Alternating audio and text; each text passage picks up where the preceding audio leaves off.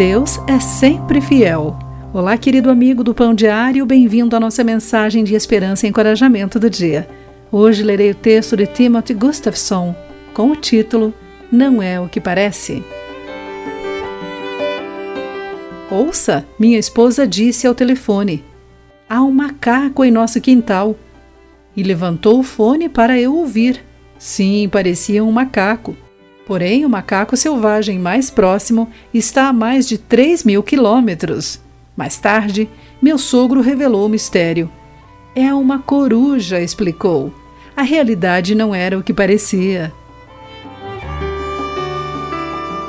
Quando os exércitos do rei Senaqueribe cercaram o rei Ezequias de Judá, dentro dos muros de Jerusalém, os assírios acharam que tinham a vitória a realidade se mostrou diferente. Embora o comandante assírio tenha fingido falar por Deus, o Senhor tinha sua mão sobre o seu povo. Além disso, imaginam que invadimos sua terra sem a direção do Senhor? Foi o próprio Senhor que nos disse.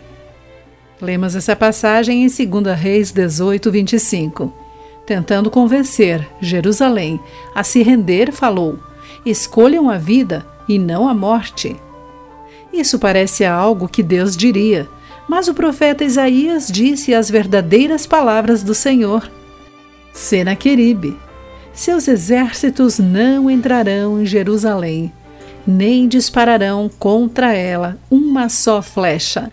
Defenderei esta cidade e a libertarei, de acordo com a leitura de 2 Reis 19, versículos entre 32 e 34 também Isaías 37, 35. Naquela noite, o anjo do Senhor destruiu os assírios.